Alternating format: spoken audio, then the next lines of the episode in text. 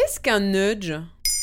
Merci d'avoir posé la question. La théorie du nudge, ou coup de coude ou coup de pouce en français, a été développée par le prix Nobel d'économie en 2017, Richard Thaler.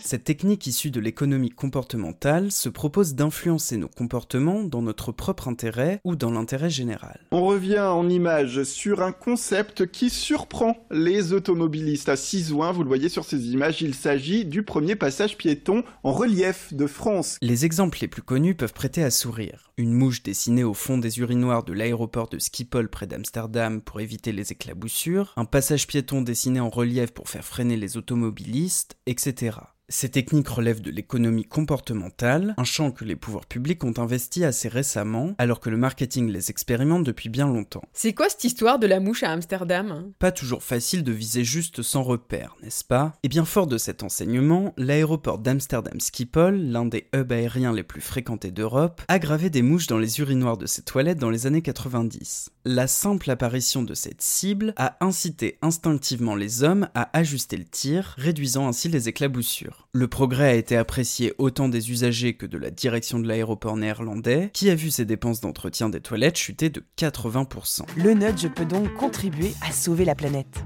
Dans ce cas précis, il s'agissait d'encourager par le jeu un geste plus respectueux de la propreté, sans empiéter sur le libre arbitre de l'usager. Une forme de paternalisme déguisé, autrement plus efficace que la contrainte à travers la sanction ou la culpabilisation, pour guider un homo economicus beaucoup moins rationnel que l'on ne le croit. Nous ne sommes pas des êtres rationnels. Il faut savoir que la théorie du nudge part du principe que l'homo economicus, qui prendrait toujours des décisions dans son propre intérêt, n'existe pas. Il souffre de biais de comportement causés notamment par son environnement, ce qui lui fait parfois prendre des décisions qui ne sont pas les bonnes pour lui. Manger des frites à la cantine plutôt que de la salade, ne pas jeter ses déchets dans la bonne poubelle, ne pas attacher sa ceinture de sécurité, etc. Le nudge vient alors modifier son environnement et donc son architecture de choix pour l'inciter, et non le contraindre, à prendre la bonne décision.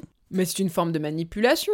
La tentation est forte de détourner le nudge vertueux en sludge, selon la terminologie de Richard Taylor lui-même. Sludge veut littéralement dire boue, comme les déchets issus du traitement des eaux usées. Exemple classique de sludge, placer les confiseries aux caisses des supermarchés à portée de main, y compris celles des enfants, le renouvellement automatique par défaut des abonnements, l'incitation à prendre des assurances lors de réservation de billets de transport, l'acceptation par défaut du partage de ses données personnelles pour accéder à la page web souhaitée, les exemples mauvais ne manquent pas. Soyons donc attentifs à nos comportements en société et posons-nous la question à chaque fois que l'on nous incite à faire telle ou telle chose. S'agit-il d'un nudge ou d'un sludge? En gardant à l'esprit qu'un nudge est toujours pour l'intérêt général ou pour l'intérêt individuel et que sinon c'est un sludge. Voilà ce qu'est un nudge.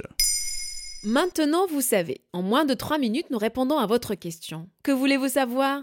Posez vos questions en commentaire sur les plateformes audio et sur le compte Twitter de Maintenant, vous savez.